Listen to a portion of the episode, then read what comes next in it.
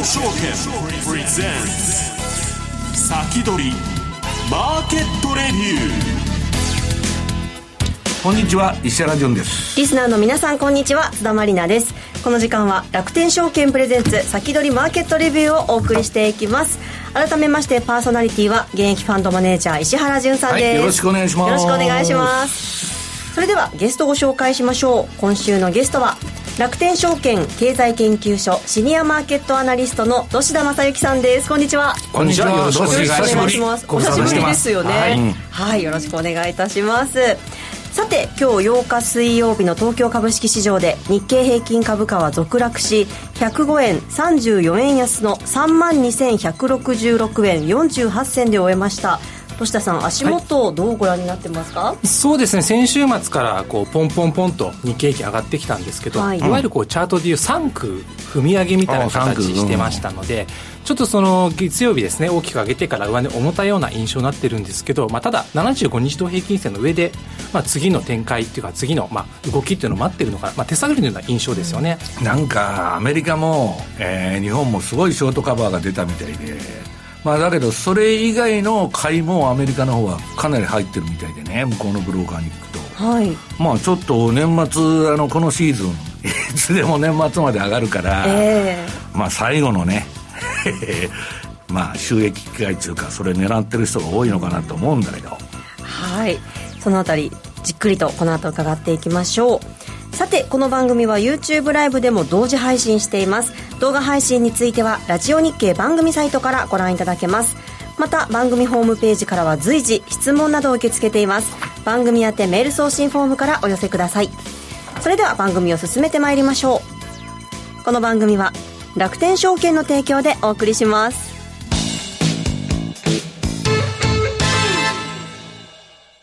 世界的な有料企業へ投資できますます成長を続ける米国株式市場。そんな米国株で信用取引にチャレンジしてみませんか？楽天証券では、どこよりも早く、米国株信用取引サービスの提供を開始いたしました。信用取引を活用すれば、元で資金の最大2倍の取引ができ、値動きが大きい米国株を1日に何度も売買できます。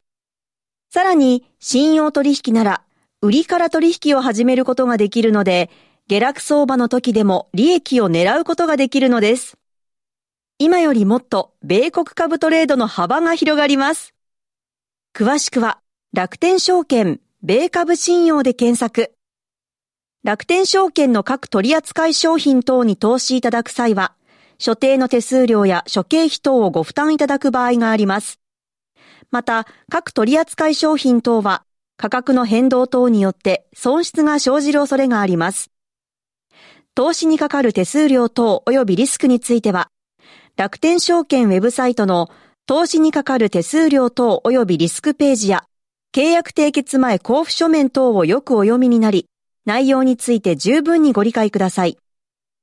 金融商品取引業者、関東財務局長、金賞第195号楽天証券株式会社ウィークリーマーケットレビュー。さあ、ここからは楽天証券経済研究所シニアマーケットアナリストの土田正幸さんに伺っていきます。さあ、土田さん、今日はどんなお話でしょうか、はい、そうですね。まあ、まずは日経平均の足元の状況をチェックしまして、うん、あとはですね、あの、足元の株価の、まあ、変動の主因となっているアメリカの金利の動き、うん、まあ、ここをちょっと掘り下げていこうかなというふうに思ってます。金利がまあ下がったのと、あと地政学もちょっと落ち着いてるから、はい、まあ、一気にカバーになっちゃったっていう感じだよね。そうですよね、まあ、うん、まあ、3区の話、先ほどしたと思うんですけど、やっぱこう、踏み上げみたいな形で、まあ、急速な空売りの買い戻し、まあ、多少なりともですね、もう株価のこの上昇に勢いづかした面はあるのかなというふうに思います。うんうんでですね、いくつか資料をお持ちしたんですけれども、はい、まずは日経平均のですね、動きです。まあ、いわゆるこう6月に日経平均高値をつけてから、まあ、こう上げ下げ繰り返しながら、ちょっと振れ幅が大きくなって、いわゆる拡大波動。の中に。みたいな感じになってますね。そうなんです。あまり形としては良くないんですよね。メガホンみたいなね。はい。で、そのレンジの中心あたりに、まあ、移動平均線ですね、まあ、緑の線の75日と、あと紫の 50, 50日と平均線が走ってると。いう状況です。で、3区の話は先ほど冒頭でもした通りなんで、あの、チャート上の、まあ、丸枠のところですね、まあ、ポンポンポンと3つピンク色の丸がついているところですね。で、まあ、踏み上げ的な形で上がってるんで、まあ、要は、これって3日続けて窓開けで上昇っていうのは強い形ではあるんですけども、まあ、強すぎるから、まあ、一旦上値重たくなるだろうってとこで、うん、まあ、あの、昨日と今日売りに押されてるという状況ですね。うん、まあ、ただ、75日線の上をキープしていますので、まあ、ここをですね、しっかりサポートとして機能できるかどうか、こういったところが、まあ、注目されるのかなというふうに思います。でですね、この株価なんですけど、6月に高値をつけてから、まあ、大体こう3か月ぐらい、こう、高値を、まあ、トライするような形で跳ね返されているというところなので、やはり今後のですね、まあ、市場の注目点というのは、この75日移動平均線になるだろうといったところで、じゃあこの株価と75日移動平均線の、まあ、関係を示したのが次の資料になってきます。ちょっとですね、いろいろこう塗り分けしてるんですけども、まあ、上のチャートが75日線と株価の動き、で、下の段が、まあ、75日同平均線と株価の乖離率の推移を示しています。うん、で、足元の動きというのは、ちょうどですね、えっ、と、2020年の頃と似てるのかなという形です。最初はですね、この75日線を起点として、ここからプラスに乖離する格好で大きく相場が上昇してくると。うん、で、乖離率が10%を超えたあたりで天井を打ってきて、で、一気にですね、マイナス5%まで縮小していくという動きですね。これはあの足元とチャートのまあ左端とまあ似てるのかなというところですね。で、まあ、前回どうだったかというと、そのマイナス5%をつけてからなんですけど、このマイナス5%と0%の間を行ったり来たりしながら、ちょっと揉み合うような形になってるんですね。うん、はい。で、足元もそうなりつつあるといったところありますので、まあ、今後ですね、まあ、株価の方向性というのは、この75日線をまあ中心として、水準感、まあ、株価の予想レンジみたいな形ですね。まあ、レンジ内でのまあ上げ下げを繰り返すような動きがまあ当面見越されるのかなというところです。でただ直近なんですけども、株価の上昇局面で、ちょっと売買が薄いと言いますか、まあ、ついてる。高が少ないということですか？そうですね。あの、値段がついてるところが薄い、まあ、緑色のところなんですけども、ここがあるので、要はこの大体こう3万円をちょっと超えたあたり、3万500円あたりなんですけども、ここから下に足を突っ込んでしまうと、まあ、相場が崩れるということは想定されるんですけども、まあ、今、株価が位置している、まあ、ピンク色の塗りつぶしている部分ですね。まあ、ここでの推移が、まあ、続く限りは、まあ、安定的に動いてくるのかなというふうに思います。でですね、まあ、この足元のこの株価反発の、まあ、きっかけとなったのが、まあ、アメリカのまあ金利というところで、うん。はい、まあ、10年差、アメリカの10年差利回り、チェックしていきたいんですけれども、はい、チャートも持ってきました。えっ、ー、と、10月の下旬なんですが、この10年債利回りが、まあ5%をこう超えてくるんじゃないかみたいなことが、まあ言われてたんですけども、まあ先週ですね、0.5%ほど、まあこの10年債利回りの水準切り下げていきまして、4.5%台と。これ、かなりファンド税もショートしててね、債券売ってたっつうんだけど、はいまあ、それの巻き戻しみたいな感じなんですかね、急にコーンと落ちたからね。そうですよね、まあ、あの金利低下の背景なんですけども、まあ、その雇用統計とかはじめとしまして、まあ、ほどほどのこうアメリカの景気減速を示す経済指標がまあ相次いでいるといったところと、あと先週に、まあ、アメリカの国債の発行計画ですね、これ発表されたんですが、20年債ですとか、まあ、30年債といった超長期国債の、まあ、発行予定額が、まあ、市場の予想よりも少なかったというところですね。うん、まあ、当然、こう、発行額が多いと、こう、需給懸念というところで、まあ、買い手が現れないんじゃないかというところで、まあ、利回りが、こう、上昇しやすいんですけども、まあ、その逆を言ったといったところで、まあ、短い期間でですね、こう、スルスルと下げていると。ただ、チャートを見ていきますと、まあ、この利回り自体は25日移動平均線は下抜けたんですけど、足元ですね、50日移動平均線のところで踏みとどまっちゃってるといったところありますので、まだこのチャートの見た目上はですね、上昇トレンドが続いているかもわからんと。なので、まあ、今後のポイントというのは、まあ、このままですね、この金利の低下傾向がまあ続くのか、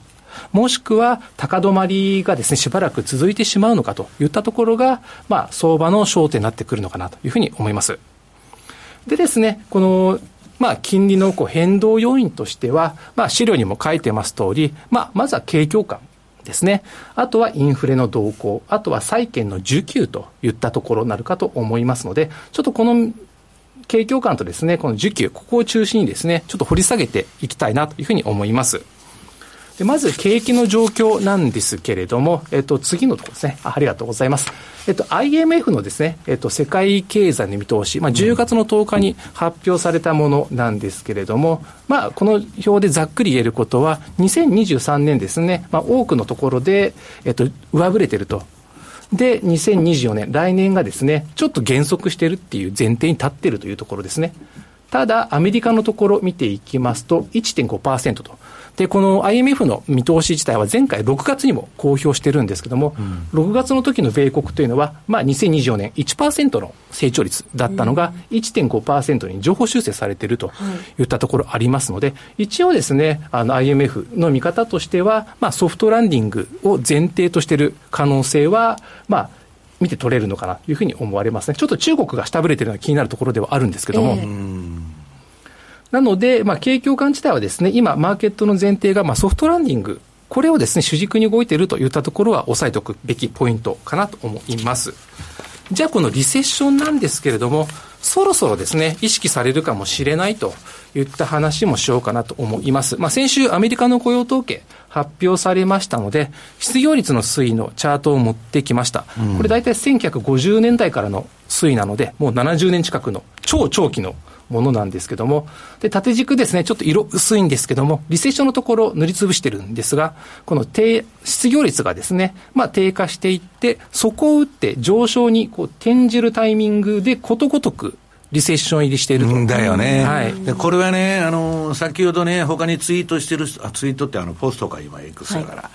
まあ私も上げといたんだけど、あの、24か月っていうか1年移動平均をこの失業率が抜いちゃうと、大体リセッションっていうのが 言われてるんだけど、今回はどうし、どうなんですか？そうですね、まあ、足元はこう先週の雇用統計なんかもそうなんですけども、労働市場の逼迫が、まあ、落ち着いたっていうところで。ね、逼迫っていうけど、はい、みんな2つ仕事掛け持ちしてるんだって、食っていけないから、もう物価高とあれで、はい、だって家も買えないような値段になっちゃってるし、それでね、あとはね、政府職員ばっか増えてるのよ。本当。だから、見た目ほど良くないし、過去のは全部、あの、発表した時は雇用統計っていつでもいいんだけど、後で悪く修正すると。そうですね。うん、それって印象操作みたいな感じがするんだけど。まあ少なくてもこの労働市場に関しては、うん、まああの、なんですかね、賃金インフレの懸念っていうのは、まあ、終わったとまで言い切れないかもしれないですけど、だいぶ後退したのかなと。はい、ただ、労働市場のまあ悪化というのは、景気への悪影響、これも出てきますので、うん、足元は労働市場のこう逼迫が解消されたっていうところで、まあ、賃金インフレの後退っていうところで、まあ、金利の低下で株価が上がるっていう構図だったんですけども、もしかすると、この労働市場の悪化が景気に影響を及ぼして、まあ、金利が低下しても株価が上がりにくくなると。まあ、これまでのですね、まあ、金利低下イコール株高の構図がまあ揺らぐかもしれないといったところがですね、景気後退の方が株価の重しになっちゃうということだよね、はい、そうですね、やはりこう労働環境悪化してしまいますと、まあ、雇用の主導権が売り手から買い手に変わるってことも意味しますので、まあ、思った以上に賃金が伸びなかったりですとか、まあ、そういったことがまあ今後出てくるだろうというところですね。じゃあ、この先どうなのかなんですけれども、まあ、相場のサイクルで見ていきますと、まあ、今ですね、この表のまあ右下のところですね、逆金融相場というところで、まあ、これがもうゴールが見えている、まあ、終わりという見方をほぼほぼしてもいいとは思うんですね。もう利上げは終わりだと。はい。うん、で、そこから先ですね、じゃあその引き締めの影響がどう出てくるのか。今、マーケット、ソフトランディング前提と話したと思いますので、はい、まあ、このソフトランディングで、まあ、ほどほどに、まあ、景気が後退していくと。で、インフレもいい感じとしていってると。じゃあ、頃合いを見て、その上ですね、金融相場、利下げというところですね。まあ、これを前提で動いてるんですけども、もしですね、このハードランディング前提となってきた場合には、まあ、仮にこう、FRB が利下げをするといったタイミングですね。うん、まあ、これというのは予定調和的な利下げではなくて、うん、利下げに追い込まれる形追い込まれたということで、で、相場も最速相場で売りばっかになっちゃうと。はい、そうですね。なので、まあ、あの、今後のまあ焦点というのは、景況感ですね。まあ、ソフトランディングに落ち着くのか、はたまたハードランディングの可能性はあるのか、ちょっとここを注意深く見ていく必要があるといったところかと思いますね。はい、石原さん、ここまでどうですか？まあね、まあどうこの図の通りなんだけど、えー、まあ私の後で資料出てくると思うけど、延長戦で、まあ私は利下げがね、株価急落のトリガーになってるから、うん、まあ利利上げ停止期間はいいんだと。今ね、向こうの状況を聞いてると、はいまあ一般大衆中か中間層以下はものすごい生活苦しいんだけど、富裕層がむちゃくちゃ金持ってて、貧富の差がそいつらがまだジャブジャブそう消費してるんですよ。はい。だから、まあ、要するにね、えーっと、まだジャブジャブだし、だって、これだけアメリカ景気強い強いって言ってて、税収も全然増えてねえし、借金ばっかしとるじゃないですか、33兆ドルとかね。だから、本当に景気いいのかという、ちょっともうまだら模様というか、はい。結局ね、アベレージがもう取れなくなっちゃってる。平均的にみんながね、国民全員が景気いいなんて時代は、当の昔になくなって、えービル・ゲイツと、はい。あのジェフ・ペゾスと、はい。イーロン・マスクだけ景気いいと。極端ですね。で、えー米国株は7銘柄の成績と、あとは全然上がってないという、あれで、ちょっと見方がね、平均っていう感じは、まあ日本人の感覚でよくあるんだけど、はい例えばブラジルで平均年収いくらですかって聞いたら、みんな笑うわけですよ。だってもうピンからキリまでだと。で、どこの国も、まあ少数の人だけ金持ってて、まあ要するに貧富の差が本当に拡大しちゃってんで、まあなかなかね、読みにくい相場だなということなんですね。はい、ありがとうございます。それでは一旦お知らせを挟みまして、引き続き土下さんにお話を伺います。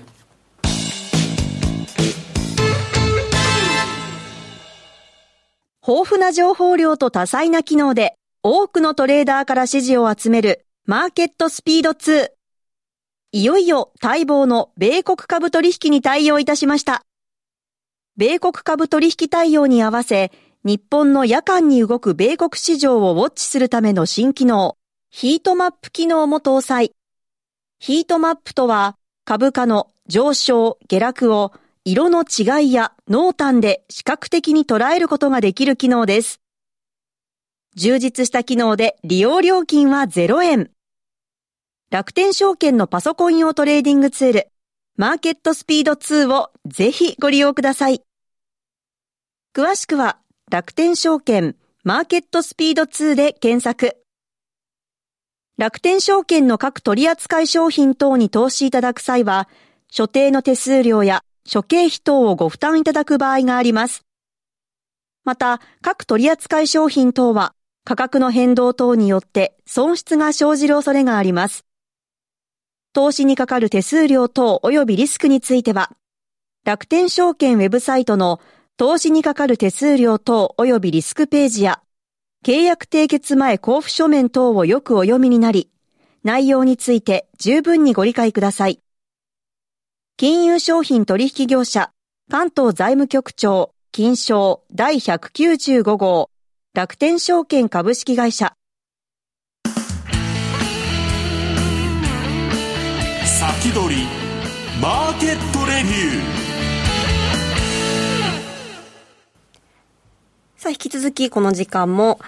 えー楽天証券経済研究所シニアマーケットアナリストの土田正幸さんにお話を伺っていきます。はい。はい、よろしくお願いします。お願いします。えっと、先ほどのですね、まあ、景況感の続きなんですけれども、まあ、あの、景気のですね、まあ、先行指標といいますか、まあ、炭鉱のカナリアという形でよく使われる、まあ、株価指数があるんですけども、それが、まあ、ラッセル2000とですね。はい。もうそこ抜け取るじゃん、これどうしようと。そうなんですよ直近でですね、まあ、ちょっと下振れちゃってるっていうところなんですね。まあ、当然アメリカのこう、中小企業で構成されている株価指数ですので、まあ、当然中小企業ですと、まあ、景気ですとか、金利のですね、影響をこう、もろに受けやすいというところで、まあ、それであるがゆえにですね、まあ、景気の先行指標みたいな使われ方をするんですけども、まあ、結構低迷してるんですよ。そうですね。はい、で、ただ、まあ、同じグロースとされているようなですね、ナスダックのこう、いわゆるこう、ガーファムですとか、マグニフィセントセブンですとか、ああいう銘柄に関して言うと、まあ、規模がでかい分ですね、ディフェンシブの側面が、あったりしますので、もしかするとこう株価が本格的に下がり始めたというタイミングでですね、実はナスダック結構頑張っちゃって、で、ラッセル2000が先に下がっていくみたいな、まあ、そういったですね、兆候が出るかもしれないというところですね。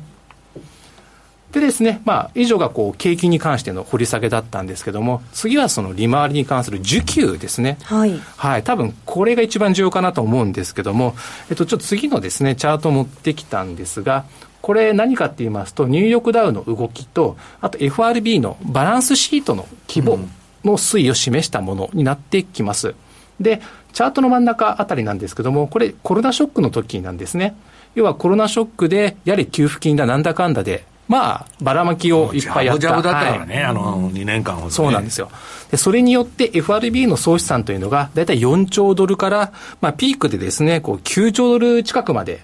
一気に倍以上、倍以上になってるんですよ。はい。うんで、そこからですね、まあ、利上げ、QT 開始されてるんですけども、まあ、あれだけアメリカがこう、利上げのピッチを早めてる割にアメリカ景気が強かったっていう一つの理由の一つというのは、まだまだお金がいっぱいあるっていうところですね。まあ、これ以外に、あの、給付金ばらまいてるから、そうなんですよ。はい、って実弾で家計にぶち込んどるんだからさ、あれがでかかった気がするんだよね。で、足元ですね、こう QT のまあ効果が出始めてきて、ようやくですね、この FRB の総資産がまあ8兆ドルを切ってきたと。で、ただ来年末ぐらいまでに、まあ、QT 進めていって、6兆ドルを目安にしていることを踏まえていくと、まあ、2兆円分ですね、FRB の資産が減ってくるというところですね。これから。そうですね、うん、なので、まあ、いわゆるこう QT というのは、まあ、償還した債券とかの、まあ、再投資をしないというところですので、うん、まあ、要は2兆ドル弱分ですね、債券の買い手がいなくなるということにもつながりかねないですので、うん、まあ、これまで行ってきたアメリカのですね引き締めの効果というのが、思ったよりも早いペースでですね、気がついたら結構影響でしたみたいなことがまあ、あとは昔と違って、まあ、戦争で一部ね、有事の米債買いとか出てくるけど、ブリックスプラスとかもう買わないじゃん、貿易為替の連中が。で、日本も最近買ってないし、中国はまあもちろん買わないんだけどさ、だ買い手がそんないないから、僕はね、これ最終的には米債の買い手がいなくなっちゃうから、また QE やると思いますよ。そうですね、まあ、現行では6兆ドルまで減らす見通しやってるんですが、やっぱりそれ物語ってるのが、3月ぐらいにですね、この QT 進めて、ぴょこんと上がってるところあると思うんですよ。はいこれ、あの3月にアメリカの金融機関がバタバタバタっとこう連鎖破綻した時の時ですね。なので、石原さんがおっしゃる通り、まあ多分途中でやばいぞって時で、9位の可能性ってのは当然あると思います。ね、その前もレポール市場がおかしくなったって言って、急に緩和したり、これだから、やばくなったらすぐやめちゃうんですよ、これ。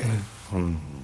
なので、まあ、このままいくと、ちょっと思ったよりも影響が出るかもしれないっていうところのチャートになっていきますね。まあ、確かに QT になってから株価の上値は重たくなってるんですよ。はい。確かにその通りでして。となってくると、年末こう株高って、まあ、当然こう、2023年相場も終盤に向かってますんで、でね、まあ、年末株高あるのか、多分上がる局面あると思うんですよ。はい、ただ、じゃあ夏場につけた高値を超えて、さらに上値を追っていけるかどうかというと、ちょっとそこは難しいかもしれないなっていう。量的縮小だからね。えーまあ、だけど、利上げはとりあえず終わりそうだっていう、なんか半身の体制みたいなややこしいあれだよね。そうですね。あとは株式市場そのものもですね、注意しておかないといけないところです。要は株価の上昇力というところなんですけども、ちょっと次のですね、まあ資料見ていただきたいんですけども、これ何かなんですけれども、えっとですね、これ株価と、あとはイールドスプレッドを並べて表示したものになっています。で、イールドスプレッド何なのかなんですけども、株式の駅回りと10年債利回りの比較をしたものですね。まあ、要は駅回りというのは、まあ、あの、10年債利回りで比較しやすくするために、まあ、リターンをですね、まあ、リスク資産である株式と安全資産である債券を比べてどっちが有利かというところですね。うんうん、まあ、当然ながら株式の方がリスク高いので、このイールドスプレッドっていうのは、高くなるのが普通なんですけども、足元ですね、株式の行き回りと10年債利回りの差がどんどんどんなくなってしまって、イールドスプレッドが右肩下がりになってるんですよ。で、それに反して株価の方が上がってると。これはどうしよう、おかしいってことですよ、だから、そうですね。まあ、あのー、安全資産の株式と、あ安全資産の債券とリスク資産の株式を比べたときにですね、うん、まあ、債券の魅力あるにもかかわらず、はい、まあ、株価の方が上がってきてたいや、昔だったら利回りなかったけど、はい、今5%あるんだから、はい、普通はね、5%以上配当が出る企業とか別だけど、はい、まあなんか、株式の魅力を落ちて、で、ネットプレゼントバリューって現在価値に置き直したら金利分割引が出るから、株の理論価格が下がってるにもかかわらず、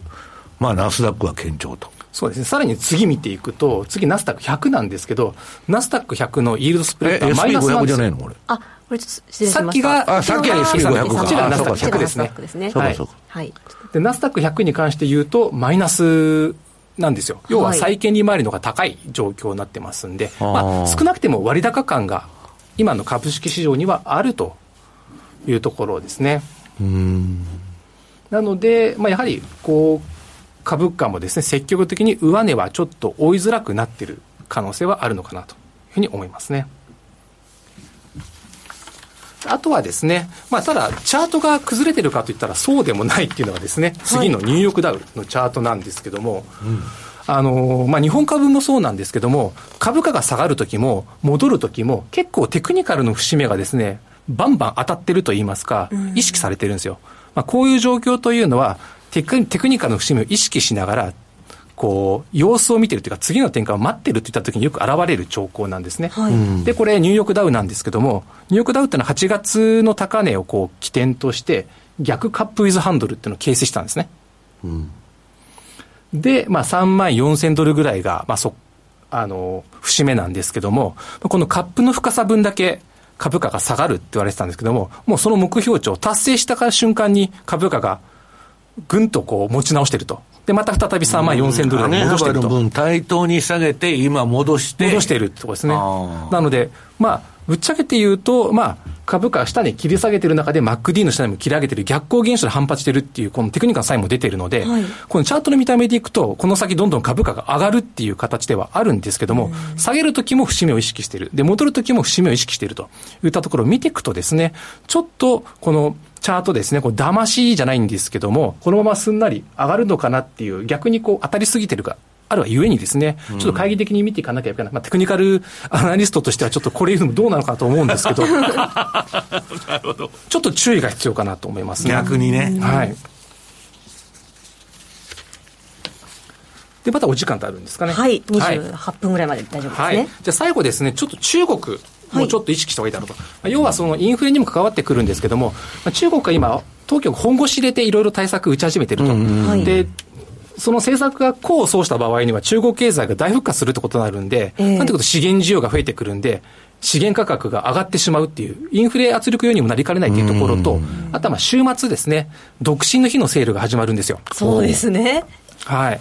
まあ、このスタート動向次第では、まあ、中国のですね、景気、もしかしたらもっと悪くなってんじゃないのかみたいなことも可能性があると。はい、で、参考として、6月18日にも夏のセールっていうのがあるんですよ。618商戦っていうのが。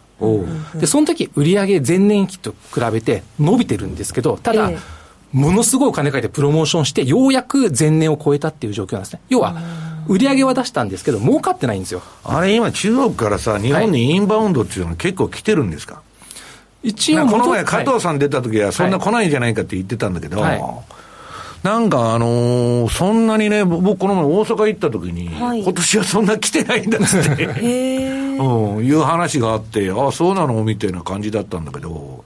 まあだけど、中国の景気がどうなるかは、本当大きいよね、これね。そうですね。これ、どうし、カントリーガーデンとかどうなったんですか、結局、あの後そうですね、これに関しては、もう外貨建て債務の利払い、これ、デフォルト認定されてるんですけど、うん、じゃあ、これで上海総合指数ですとか、香港、これが下げてるかったら、下げてないんですよ。もう織り込み済みみたいになっちゃってる。はいうん、なので、むしろこう中国に関して言うと、まあ、不動産セクターを中心とした、まあ、金融不安というよりは、まあ、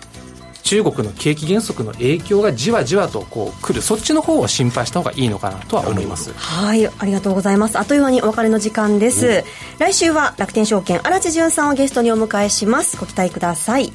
そしてこの後は YouTube ライブの延長配信です。引き続きよろしくお願いします。この番組は楽天証券の提供でお送りしました